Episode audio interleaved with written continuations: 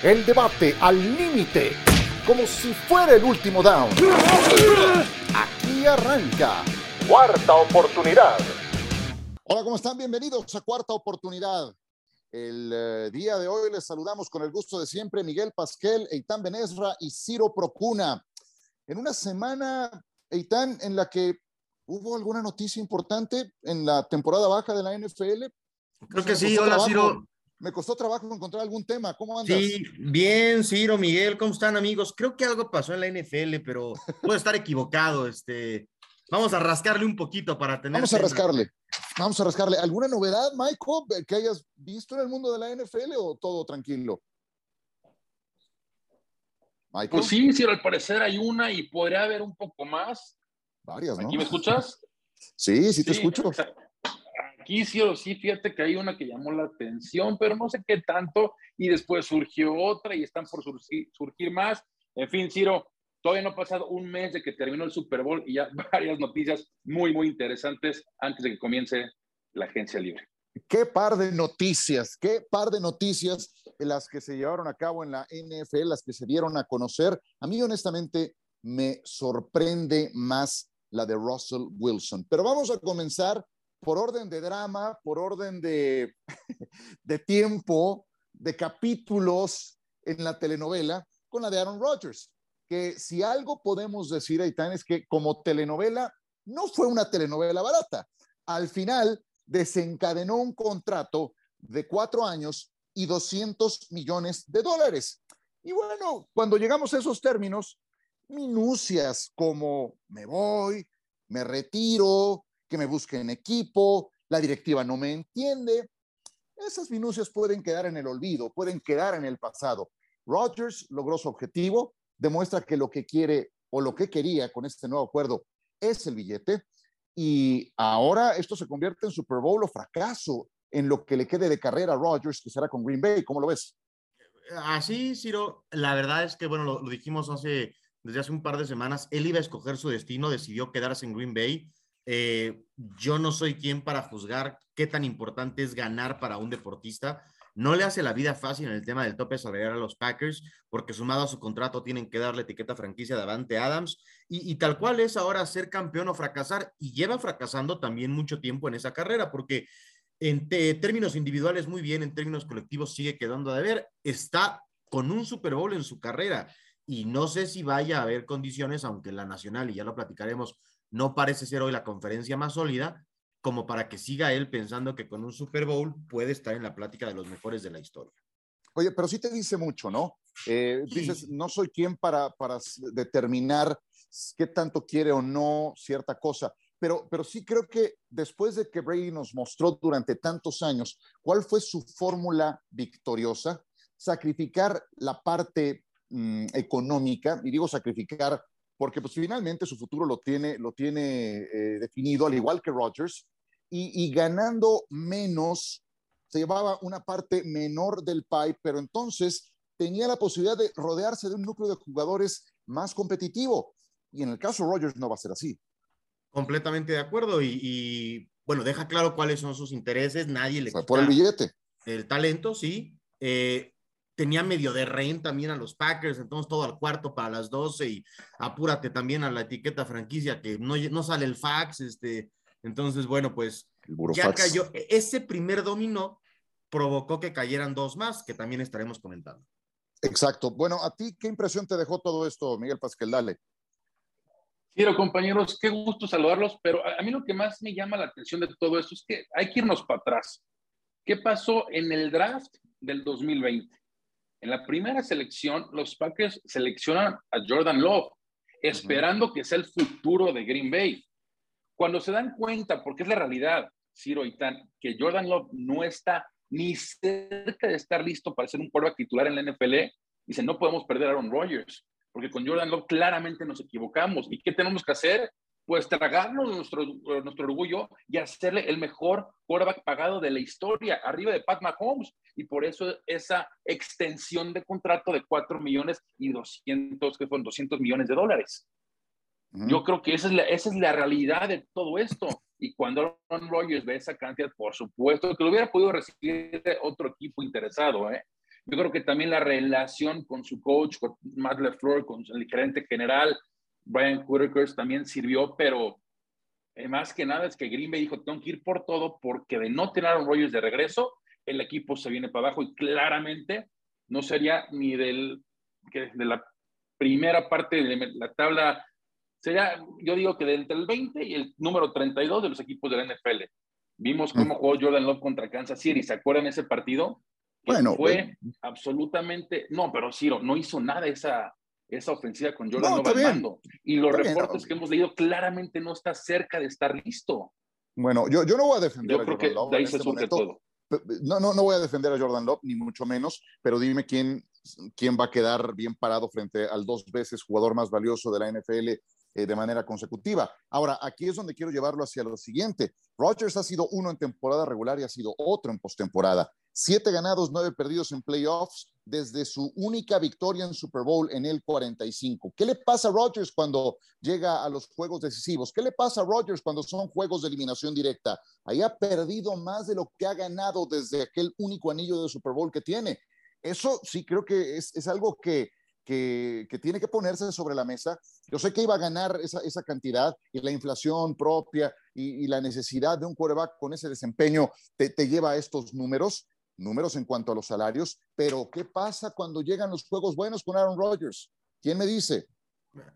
A ver, yo te diría y les diría, compañeros, que literalmente se congela porque Aaron Rodgers es un coreback eh, que creo que nos demuestra que prefiere estar fuera del Lambo Field para no batallar con el frío. Lo del año pasado, es cierto que equipos especiales fue muy importante para San Francisco, pero al final la ofensiva de Aaron Rodgers desapareció. Entonces, empieza a ser, creo, este coreback muy bueno contra equipos no tan buenos y en momentos muy importantes. El año antepasado perdió con Tampa en Lambo Field y otra vez podemos hablar de aquel pase en la última jugada de la primera mitad. Siempre hay situaciones, pero los corebacks que trascienden superan eso, ¿no? Entonces, ahí es en donde hay que responsabilizarlo a él, porque los últimos dos años los Packers llegaban como el mejor equipo y no pudieron ni siquiera ganar la conferencia. Entonces, sí creo que Aaron Rodgers en esos momentos grandes, sobre todo en los últimos dos años, él ha quedado de ver y son fracasos que hay que cargárselos a su carrera.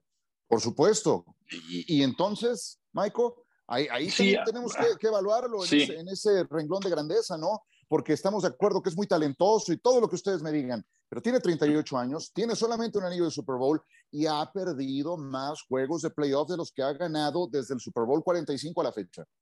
Es una realidad pero también hay que ver la forma en que ha perdido, ¿no? Entiendo que perdió hace un año el campeonato de conferencia contra Tom Brady, hace dos años sí le pasó por encima a San Francisco, Pero analizando, analizando el juego de San Francisco divisional este año, Green Bay tuvo todo para ganar, recuerdo ese pase largo antes de la primera mitad, que iban ganando, creo que 7-3 o 7-0, no recuerdo exactamente el marcador, y Davante Adams pudo irse a touchdown o por lo menos salirse y parar el reloj, hizo un corte para adentro, tuvieron que comer un, tiempo fuera, al final fallaron un gol de campo, eh, eh, acabando la primera mitad, que no es culpa de Aaron Rodgers fallar ese gol de campo, y ya sabemos la historia de lo que pasó en la segunda mitad, ¿no? Con la victoria de los 49ers.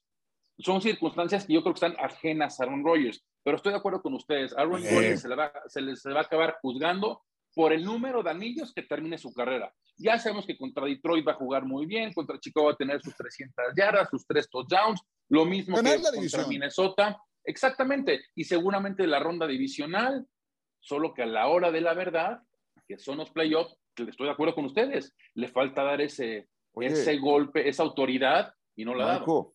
Te oigo defendiendo a Rodgers cuando los Packers anotaron 10 puntos nada más en su estadio en un juego de postemporada. No es responsabilidad del mariscal. No, no, no, no, no, no estoy diciendo, a ver, no lo estoy defendiendo, estoy diciendo circunstancias que pasaron en el partido, jugadas que pudieron haber afectado. Pero yo te doy ese número. Yo te doy ese número. 10 puntos en un juego de playoff en tu casa. ¿No hay responsabilidad del mariscal de campo? Chiro, sí, por supuesto que hay. Un juego defensivo que el clima seguramente afectó. ¿Cuántos puntos metió la ofensiva de San Francisco? ¿Qué fueron? ¿Seis? No, sí, claro, fueron los equipos especiales también. Sí. Pero de todas formas. No, lo que voy es la, la, defensiva jugó un buen partido. Estoy de acuerdo con ustedes. Ayer un es para que mínimo haya metido un par de touchdowns. Recuerdo la primera serie que le pasaron por encima a San Francisco y dijimos, este partido va a acabar por diferencia de 20 puntos.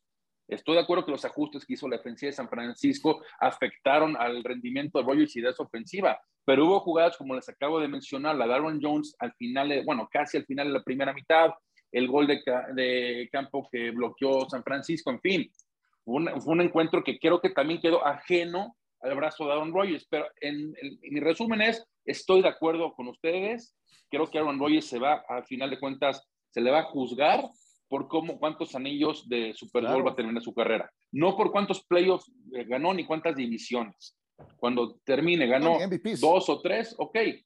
¿no? Hoy, hoy, decimos, Brett Favre, Brett Favre estuvo en los noventas constantemente, estaba con Green Bay en playoffs y solamente ganó un anillo. Exactamente.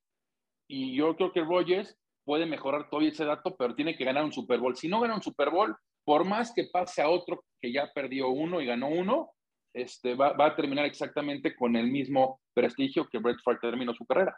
Sí, bueno, antes de cerrar este tema, porque creo que lo de Russell Wilson da para mucho comentario. A ver, Itán, ¿qué va a pasar entonces con ese tope salarial que hoy se verá más comprometido hacia adelante? Yo sé que a lo mejor la estructura le da cierto margen a Green Bay para maniobrar con Davante Adams, que ya lo etiquetaron franquicia. Esa misma etiqueta les da tiempo para poderle dar un contrato a largo plazo como él pretende. Además, yo supongo que Rodgers habrá puesto como condición que Adams continúe en el equipo, al menos por una campaña va a estar, pero hay otros agentes libres para los que no va a alcanzar la cobija. De Campbell, Rasul Douglas, Marquez Valdez, Allen Lazard, alguno tendrá que irse.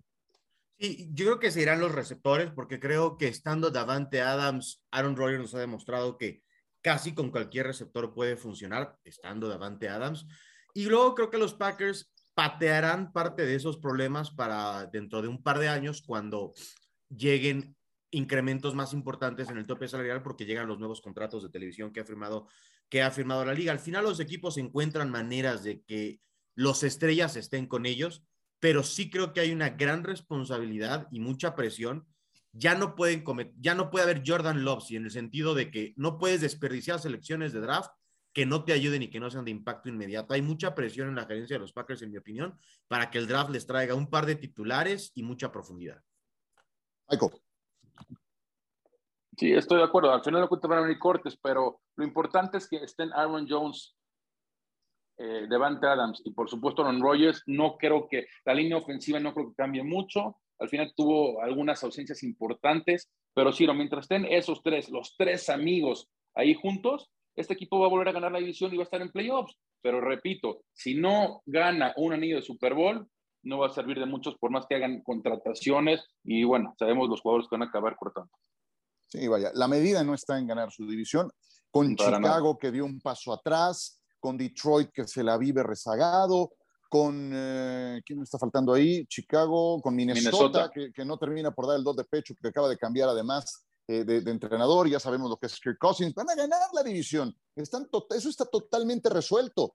La medida es con los Rams, con los Niners, con los Cardinals si se deciden. Esa es la tirada para el equipo de Green Bay, ya que le han quitado del panorama a Tom Brady por el momento que se ha retirado después de su última etapa con los Tampa Bay Buccaneers. Vamos a ir a una pausa. Ustedes saben, esta ha sido una semana eh, en la que eh, reconocemos, conmemoramos, subrayamos el papel de la mujer en todos los ámbitos. No está exento el fútbol americano. Los últimos años han sido eh, de un florecimiento que es digno de resaltar en este deporte de la mujer y cuando volvamos de la pausa, Cari Correa nos hace un recuento de todas esas mujeres que poco a poco han ido ganando terrenos y teniendo un estupendo desempeño en el mundo de la NFL y del fútbol americano. Y desde luego le entramos al tema Russell Wilson para continuar en este nuevo programa de Cuarta Oportunidad. A estas alturas ya para nadie es novedad que a las mujeres también nos encanta la NFL, que somos unas grandes apasionadas al fútbol americano, que podemos igual analizar un partido como trabajar directamente en esta gran liga, como árbitro, como parte del staff de cocheo o como directiva o propietaria de equipo. Nombres como Katie Sowers, como la primera mujer entrenadora en llegar a un Super Bowl asistiendo a los 49 de San Francisco en ese campeonato 54. Jennifer Walter, que en el 2014 fue contratada en la pretemporada de los Arizona Cardinals como coach asistente. Una Sarah Thomas, que en el 2015 se convirtió en oficial de tiempo completo en la NFL. Maya Chaka se sumó como la primera mujer de color que se integra al roster de oficiales. El nombre, por supuesto, de Kim Pegula, dueña y presidenta de los Bills. Sheila Forham, que se volvió dueña principal y presidenta de los Detroit Lions. Dee Haslam, de igual manera, es socia mayoritaria de los Cleveland Browns y además funge como gerente general del equipo.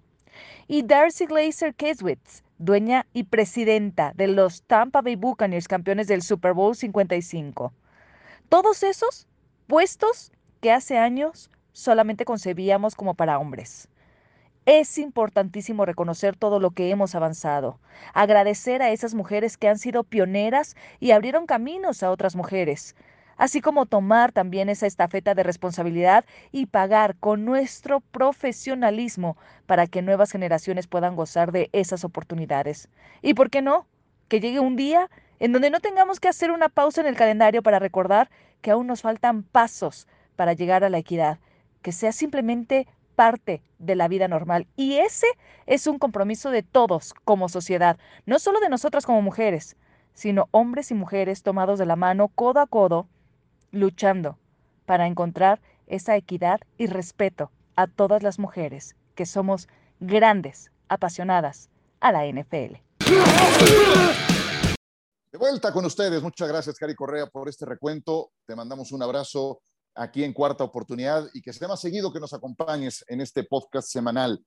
Eh, entonces hablaremos de Russell Wilson y de tu nuevo coreback en los Commanders. ¿Estás contento, mi querido Michael? De eso hablamos en un instante. Quiero primero recoger el pulso de cómo está la nación Commander de Washington después de esta nueva contratación de Carson Wentz. Ciro, bueno, tu, silencio me dice todo. No, no, es que mira, aquí hay, hay que entender Cortito, ¿eh? Carson Wentz, sí, Carson Wentz en su momento fue un buen quarterback. 2017 iba a ser el MVP hasta que llegó su lesión, pero desde ahí ha venido para abajo. Pero aquí lo que yo cuestiono no son las estadísticas, es el liderazgo que ha presentado, ¿no? Para que Frank Wright, quien fue coordinador ofensivo con él en Filadelfia, lo tuvo como head coach en Indianapolis, diga, deme terceras rondas y una, bueno, cambiamos segunda, y una posible segunda por Carson Wentz para deshacerme de él, es que claramente algo está mal. Aquí, claramente para mí, el caso es que el equipo de Washington está desesperado por un quarterback. Y si me dices qué diferencia hay con Wentz y Heineke, no te diría que poca, muy poca. Pues sí, a mí, el salario. Claro, bueno, sí, también. Ah, no, bueno, es un punto. Yo hablo en la parte deportiva. Ah, bueno. es nula. Sí, en el desempeño. Sí, pero, pero sí me habla mucho de esa desesperación, ¿eh? De verdad, de esa desesperación. Y ya si no pudo Reich componer la carrera de Wentz, entonces, pues está difícil, ¿no? Está muy difícil. Pero vamos a entrarle al tema Russell Wilson, porque ese, no, no, escuché mucho entusiasmo de parte de la Nación Commander. Habrá que, habrá que eh, acostumbrarse a eso. bueno, el entusiasmo de la Nación de los Broncos esta semana, y con toda razón, es mayúsculo. Yo, Eitan, a lo mejor tú te acuerdas, porque si estás más chavo, pero estás muy bien enterado y, y te gusta meterle a la historia. Desde Herschel Walker a los Vikings, no había un cambio que involucrara tantas selecciones colegiales, tantas piezas por un solo jugador. Creo que la de Walker fue más impactante todavía. Estamos hablando de finales de los 80. Desde entonces no veía yo un cambio involucrando tantas piezas por una a cambio como esta entre Seattle y los Broncos de Denver. Sí, ese cambio que terminó por ayudar mucho a la reconstrucción de la última gran época de, de los Cowboys, ¿no? Sí. Eh, y ahora, eh, eh, por supuesto que, que, es, llama la atención. Creo inclusive que los Seahawks pidieron poco. Eh, claro, yo estoy de acuerdo contigo. O sea, eran, eran, tres primeras para empezar a negociar. Por lo menos, porque, o sea, a ver, estás diciendo, ellos entregaron dos primeras rondas por un safety y ellos reciben en realidad dos segundas rondas, un coreback malo, una la cerrada, y un liniero defensivo por uno de los y eso puede estar en debate, seis, cuatro, ocho mejores corebacks de la NFL. O sea, a mí me parece que, que y, luego creo también, pues, lo veo muy mal del lado de Seattle porque ¿de verdad Pete Carroll va a estar en una reconstrucción a sus más de 70 años? O sea, no, no, no. Eh, no tiene sentido. ¿Y cuáles son esas piezas? Este año no viene particularmente de acuerdo a las proyecciones, aunque el draft termina por ser inexacto, una ciencia inexacta, no viene tan cargado de corebacks. Entonces, ¿cuál es el plan? Eh, eh, me llama mucho la atención que haya sido, creo que para lo que pudieron sacar, por ejemplo, el año pasado, que hayan decidido cortar este año con Russell Wilson, fue como un, no lo vamos a arreglar, ya como sea que se vaya. Sí, yo, yo estoy contigo. No es además un draft especialmente rico eh, en la generación de quarterbacks, entonces no tienes ahí a la mano una posibilidad para poder eh, tomar un novato que encabece tu reconstrucción.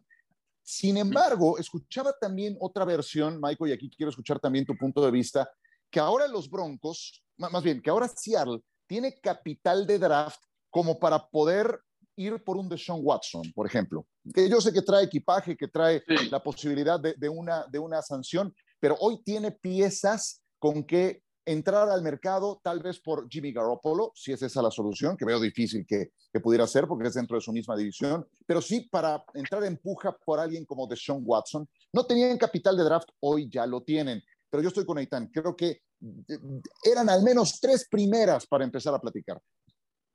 Y es justo lo que ofreció Washington, ¿no? Y Washington no se lo dieron. Pero fíjate, Ciro, aquí me da curiosidad porque, ¿se acuerdan hace unos años? Y Dan, tú vas a saber perfecto el caso. Igual tú, Ciro, Jamal Adams dijo, yo me quiero a Seattle, pues un equipo contendiente, no me quiero quedar a un Jets, un equipo que está en reestructuración. Pues bueno, si algún equipo está en reestructuración ahorita, son los Seattle Seahawks. Y yo no creo honestamente que Deshaun Watson se quiera a Seattle porque ¿a qué, ¿a qué le tiras? A cobrar, pero hasta ahí. Primero Watson, creo que mañana es cuando se da a conocer su situación legal, ¿no? Y si sigue como está ahorita, pues obviamente no va a jugar para ningún, equipo. Los cargos tienen que desaparecer para que Deshaun Watson pueda jugar la próxima temporada en la NFL. Pero fuera de Deshaun Watson, Ciro, no hubo un quarterback que diga ni Jimmy Garoppolo, y como dices, no lo van a cambiar los Niners dentro de la división. Algún quarterback que realmente valga la pena que pueda estar disponible. Mitch Trubisky, no, no creo en Mitch Trubisky. Jameis Winston, tampoco creo en Jameis Winston. Entonces, y, y como dices, la camada que viene este año en el draft, te diría, para mí el mejor es Kenny Pickett. Kenny Pickett creo que viene de un sistema en Pittsburgh donde eh, se puede adaptar rápido la NFL. Están las dudas del tamaño de su mano, que es una mano, una mano muy pequeña. ¿no? Entonces, situaciones de frío, cuando venga noviembre, diciembre, es donde hay dudas por los gerentes generales. yo, me, esperaría un poco más por el tamaño de la mano hay dudas. O sea, ¿de cuándo, sí, yo lo que entendí fue, a ver, yo lo que entendí fue que mano pequeña, friolento. Exactamente lo que acabas de decir, perfectamente. Mano pequeña, friolento, es la realidad. Hay, hay dura, he leído, ¿no? De gerentes generales que dicen, oye, tiene la mano pequeña, no exactamente la de un quarterback titular en la NFL. Y hay dudas sobre eso. Aún así, insisto, Kenny Pickett para mí hoy en día es el el prospecto más listo para jugar en NFL. Malik Willis, para nada. Yo me tocó transmitir un par de partidos de él y lo veo lejos, pero muy lejos de poder competir. El talento está, el brazo lo tiene, pero no está listo para hacer eh, un quarterback titular en la primera ronda. Si lo seleccionan mínimo, mínimo, tienes que esperarse un año para poder este, eh, jugar en NFL. Entonces, bueno, no hubo una camada lista. Eh, creo que nos ponemos de acuerdo en que Seattle, pues qué padre, tiene capital de draft, en un mal momento, tal vez para efectos de, una, de un cambio de página en la de Mariscal de Campo, pero hoy tiene el roster más pobre en una división en la que ve muy a lo lejos a los Rams, que son los campeones, a San Francisco, que llegó al, al, juego de final de conferencia nacional, y Arizona, que como sea fue un equipo de playoffs. Ahora, analicemos el ángulo de Denver, que yo creo que a partir de hoy puede ver a los ojos a Kansas City y a Patrick Mahomes, a los Raiders y Derek Carr, a los Chargers y Justin Herbert. Era la única forma de ser competitivos en semejante división, con un coreback de la talla de Russell Wilson. ¿Cómo los ves, Aitan? Así, así, con ahora mismo se meten a la plática de la mejor división de corebacks en la liga. Cuando Derek Carr es el coreback malo de la división, pues ¿cómo están los demás? Pues así están los demás con Herbert, con Mahomes. Y creo que probablemente sí es un equipo que estaba a un muy buen coreback de competirles de tú a tú, de meterse a la conversación. Ahora mismo sin ser favoritos, pero si alguien me dice, mira, yo creo que hay un camino para que Denver esté en la final de la conferencia americana, lo podría ver viable. Eh, creo que tienen una buena eh, dupla o tercia de receptores. Creo que draftearon bien y tienen eh, profundidad en la posición de coreback, de corredor, perdón, la línea ofensiva no la veo mal.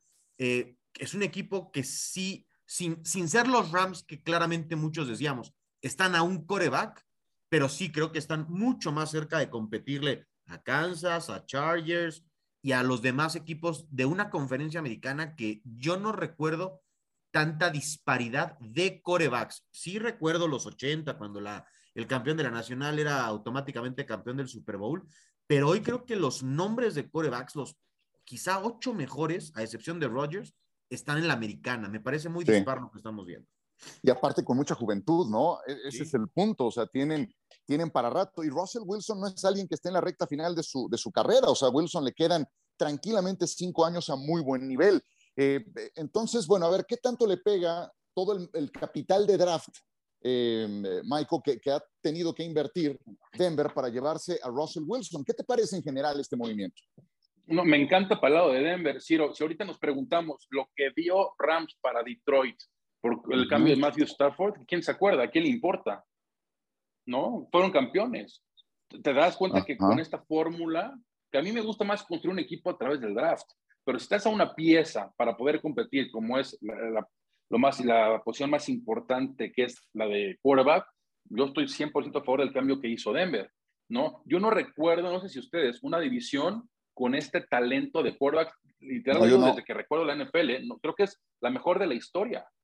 Tienes a un, a un campeón de Super Bowl, a Pro Bowlers, bueno, a dos campeones de Super Bowl, perdón, a Pro Bowlers. Yo no recuerdo una división con este talento de quarterbacks. Entonces, yo creo que sí, Denver le puede ganar literal a cualquiera con Russell Wilson de quarterback. La, calidad de receptores que tiene Sutton, Tim Patrick, por supuesto, Jerry Judy, ¿no? El juego terrestre, lo que hizo Williams. Williams, bueno, fue fabuloso. Tiene una sólida línea ofensiva una también sólida defensiva. Yo creo que Denver está, por supuesto, o sea, si gana Denver la división, a mí no me sorprendería, wow, le ganó Kansas City, le ganó los Chargers, por supuesto que no. Wilson, se, lo hemos platicado, Ciro Wilson para mí se me hace de los mejores quarterbacks de la liga. Sí, claro, sí, sí. lo puedo decir. Entonces, yo sí cómo, creo que cómo, se movieron, ¿Cómo se movieron las apuestas? ¿Cómo, estaban los Broncos antes y cómo están después de Russell Wilson? ¿Cómo están sus probabilidades de Super Bowl después de que eso ocurrió? creo que sí hubo un brinco importante, ¿no? Lo tienen registrado, pero sí se metió entre los, entre los eh, cinco punteros, me parece, ¿no? Para llegar al Super Bowl en la conferencia. Mira, para ganar el, Super Bowl, no, para ganar el Super Bowl en general, estaba, no recuerdo el momio, estaban como 30, 41. Ahorita en unas casas de apuestas lo tienen 15, 17 o hasta 21. Bueno, es lo que hace un coreback.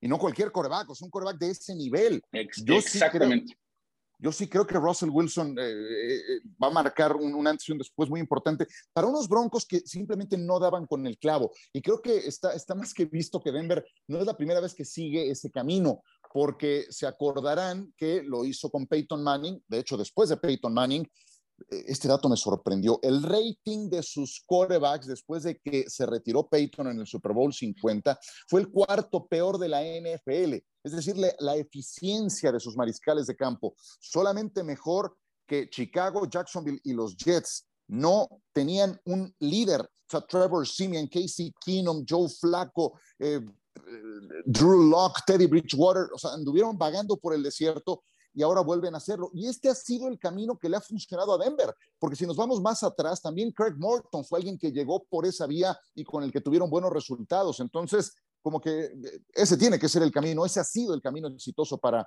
los Broncos fuera de la época John Elway, ¿no? Sí, fíjate, Ciro, nada más un comentario de lo que acabas de decir de los momios. Búfalo, estoy leyendo en una casa de apuestas en Estados Unidos.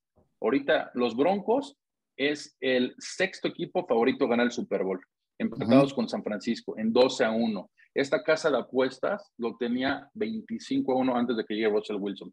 Prácticamente a la mitad, una vez con la llegada de Russell Wilson, lo que acabas de decir también, muy cierto lo que hace una llegada de un jugador de la talla de Russell Wilson. Oye, ¿sabemos qué esperar, Eitan, de Nathaniel Hackett? Este que es el nuevo entrenador en jefe de los Broncos de Denver. O sea, venimos saliendo de Big Fangio que era un buen coordinador defensivo que no funcionó de head coach, y ahora traen a Hackett, que está orientado a la ofensiva y que va a debutar como entrenador en jefe. No, Ciro, yo, yo me he convencido que hasta quizá después de un par de años no sabremos qué son en realidad los coaches y a veces toma hasta más tiempo, ¿no? Pero yo ya, ya no, es un genio, todos son genios, ¿no? O sea, pues la etiqueta más barata de un, es un genio defensivo y luego lo ves de head coach y 3-13, dos años, ¿no? Y es un genio ofensivo y luego pues te das cuenta que, ay, es que pues era, era Pat Mahomes o, híjole, pues no está tan fácil levantar a los jaguares de Jacksonville y ya no son tan geniales o a los Jets o el rayita, el, nombre que sea. No, yo, yo hasta que no lo vea, porque va mucho más allá de de llamar la jugada correcta, ¿no? Va a eh, retar las jugadas o no, pedir los tiempos fuera o no, el plan de juego, el, saber encabezar un, un, vestidor. Los Broncos, es cierto que todo se ve bien, al final están a la venta, ¿eh? Y no sabemos el señor que decida poner 4 mil, 4 mil 500 millones de dólares, ¿qué quiere hacer con su equipo, no? A lo mejor está eh, e, ese billonario que diga, no, pues yo quiero un señor que que sea más joven todavía y pues adiós Hackett. E, en fin, creo que hasta que no lo veamos un par de años, va, eh, se mete a una división bien complicada porque otra vez el peor coreback es Carr, que a lo mejor esté en top 12 de la liga en esa división, no iremos aprendiendo lo que es Hackett como head coach. Sí, ahora que decía Miguel lo de la división con más talento en corebacks, eh, yo, yo, creo que esta, esta es la mejor que, que, hemos visto. Hace no mucho el sur de la Nacional, bueno, hace dos años cuando llegó Tom Brady, reunía a Brady, a Drew Brees, a um, Matt Ryan, que como sea ya había sido jugador más valioso de la NFL, había llegado a un Super Bowl, y Carolina, que andaba por ahí medio vagando en el desierto con Teddy Bridgewater. Pero las, las tres primeras cartas eran más eran dos muy sólidas, una sólida y, el tercer, el cuarto sí, ahí medio en discordia, ¿no? Pero esta, esta sí creo que la supera. Bueno, antes de despedirnos, ya nos dio su, su primer pulso el señor, eh, el señor Pasquel del nuevo mariscal de campo de Washington. Eitan, te escucho y luego si quieres agregar algo más del tema, eh, Maiko, también cerramos contigo. Venga, Eitan yo, lo único, y me da mucha pena porque aquí está Michael, yo lo quiero, lo estimo, pero no puedo confiar en un equipo que decide llamarse Commanders, o sea, no puedo, no, puedo pensar que algo bueno va a salir de eso. ¿Qué es lo primero que viene a tu mente cuando escuchas Commanders o Commander? Hay un cantante, creo, de música regional, ¿no? Que así se llama. La pues. verdad, ni lo conozco, pero a mí eso he escuchado. Eh, había unos cigarros chafas, unos cigarros chafas de los 80 se llamaban Commanders. Mira nomás, eh, no, la verdad es que no le encuentro lógica porque es que Carson Wentz para mí se acabó en esa jugada en donde la rodilla le voló en Los Ángeles. No ha sido el mismo. O sea, ese sí era un candidato a MVP. Ese era un muy buen eh, Carson Wentz, pero después de eso, creo que la clave, y lo mencionó Miguel, es el que lo el que más lo conoce, por cualquier circunstancia, dijo, con un año tengo, aquí no es. Quizá lo forzó el dueño, lo que ustedes me digan, pero creo que todos lo vimos contra Titanes en Indianápolis lanzando un pick six de Carson Wentz. El partido que le ganan a los Patriotas le, eh, puso unas ganas para perderlo Carson Wentz en la segunda mitad, que queda, por favor, dásela a Jonathan Taylor. Y si con las piezas que estaban en los Colts con quizá el mejor corredor de la liga, con una muy buena línea ofensiva, con una defensiva arriba de promedio. No pudo ganar probablemente la división menos profunda de la liga. Yo no creo que, sea una solución y, además tomaron todo el contrato, o sea, también todo mal de Washington. Era ya los Colts ya nos habían avisado que lo iban a, que iban a salir de Carson Wentz, entonces no entiendo la lógica de, de por qué Washington primero lo trae y luego, más allá de las dos terceras rondas, ¿por qué tomó todo el salario? Es, es, creo que fue una muy mala negociación. Michael. 100% de acuerdo con lo que dice, ¿no? Y complementando eso de que mencionas muy cierto, la parte de, tenías, yo creo que la mejor línea ofensiva, por lo menos de la conferencia americana, sin duda el mejor juego terrestre. Washington no tiene ese juego terrestre, ni cerca de tenerlo con Antonio Gibson. Es buen corredor, pero hasta ahí la, línea, la línea ofensiva, Brandon Scherf probablemente, muy probablemente salir de Washington. Es uno de los mejores guardias de la liga. ¿No? Tienes buen, buen receptor con Terry McLaurin, pero hasta ahí. Si no sirve tu, tu juego aéreo, pues la defensiva están a jugar al juego terrestre. Entonces yo estoy de acuerdo. Honestamente me sorprendió muchísimo. Es más, hoy en una casa de apuestas, les quiero dar este dato para que vean qué piensa esta casa de, apuestas sobre la contratación de, de ESPN. De Wentz. Cuando, perdón, la contratación de Carson Wentz. Cuando, ¿Quién contrató ESPN? No, la contratación. ¿eh? Hay rumores, hay rumores, No, por eso, pero eso, está por verse. Eso está por verse. Eso está por verse. Cuando Washington, antes de Carson Wentz, estaba 61. Es que me da risa, una disculpa, pero es que me da risa este momio. Contratan a Carson Wentz y baja el momio para ganar el Super Bowl 75 a 1. Sí. Bueno, mira, regresa. No, es una mejora para los ojos de ellos. No, no, no. La, la única, regresa a una división que conoce. Eso sí, ¿no? Eso es lo único. Eso es lo único. Pero sí, la verdad es que de parte de Washington sí te dice mucho de la necesidad o lo desesperados que estaban en la posición. Y una última reflexión que me gustaría, también para no perder de vista el ángulo de los Colts, y lo puso Darius Leonard en, en redes sociales después de que se concretó esto. Pone, pues ahí vamos otra vez, un nuevo quarterback. ¿Qué trabajo les ha costado a los Colts encontrar la respuesta después de que se fue Andrew Locke? ¿Cómo lo ven del lado de los Colts, Eitan? A ver, primero creo que otra vez dice mucho de, lo que pensaban o piensan de Carson Wentz, decir al diablo, pero, ¿no? Pero digo, ¿a dónde? Y ok, al diablo, pero para irnos con quién o a dónde o, a qué le tiran. Mira, eh, pues creo que Garópolo puede ser una opción, aunque no sé con qué compensación, porque no tienen primera ronda, porque se la pagaron a Filadelfia para traer a Carson Wentz.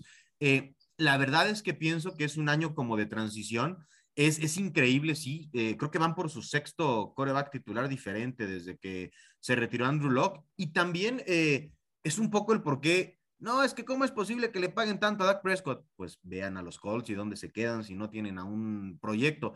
Pero hoy mismo no hay un rumbo y creo que tienen a dos corebacks en roster y ninguno de los dos va a ser su coreback titular en, semana uno. Eh, a menos de que otra vez piensen en una franca reconstrucción, pero no creo que sea un roster para estar en una reconstrucción. Claro, y menos en esa división que ya hablabas que no es tan profunda. Eh, Indianápolis, ¿a dónde le tira Michael para cerrar?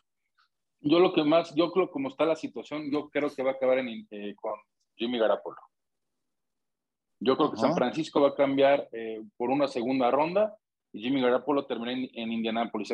Yo creo que no lo va a querer cambiar dentro de la misma conferencia. claro. ¿No? No hay muchos equipos también que les interese en la conferencia nacional Jimmy Garapolo. Yo sí creo que va a terminar con Pittsburgh, pero me inclino más, o Indianapolis, pero me inclino más con los Colts. Porque eso es un juego ganador, es una realidad.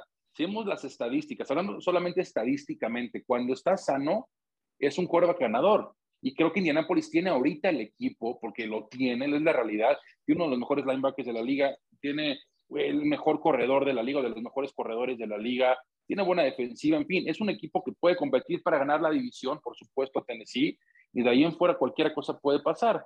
Pero si no tienes un buen quarterback, lo que decimos, hoy en día, si un equipo no tiene un quarterback sólido en la NFL, no sirve, o sea, no, no, no, va, no va a funcionar, no va a aspirar a grandes cosas. Sí, pues se definieron las dos principales piezas, Aaron Rodgers y Russell Wilson, y después de eso, la caballada se queda muy flaca. Me refiero concretamente a los quarterbacks que pueden estar en el mercado ya para que sea Garoppolo el siguiente o Mitchell Trubisky, que también es una posibilidad de moverse y tener alguna segunda oportunidad en otro equipo. Eh, imagínense. Pues, eh, pues fue una semana tranquila, ¿no? A ver si ocurren más cosas la próxima, que nos saludemos aquí el próximo jueves, Aitán. Muchas gracias. Gracias, Ciro Miguel, amigos. La próxima que nos saludemos ya con agencia libre. ¿eh? Sí, sí, sí, sí, sí, sí. Y ahí va a estar, ahí sí va a estar también movido el día. Gracias, Mike, un abrazo. Abrazo, Ciro, muchas gracias. Y nada más comentarlo ahorita, los commanders, que no me acostumbro, ya dijeron que no van a llegar a un acuerdo con Landon Collins, el safety linebacker, y va a quedar como agente libre. Interesante dónde acaba este jugador que ya jugó con los Giants y con Washington. Correcto. El señor Miguel Pasquel, Eitan Benerra, quien les habla, Ciro Procuna. Les agradecemos su atención en esta cuarta oportunidad. Hasta la próxima. El debate al límite como si fuera el último down. Gracias por escuchar. Cuarta oportunidad.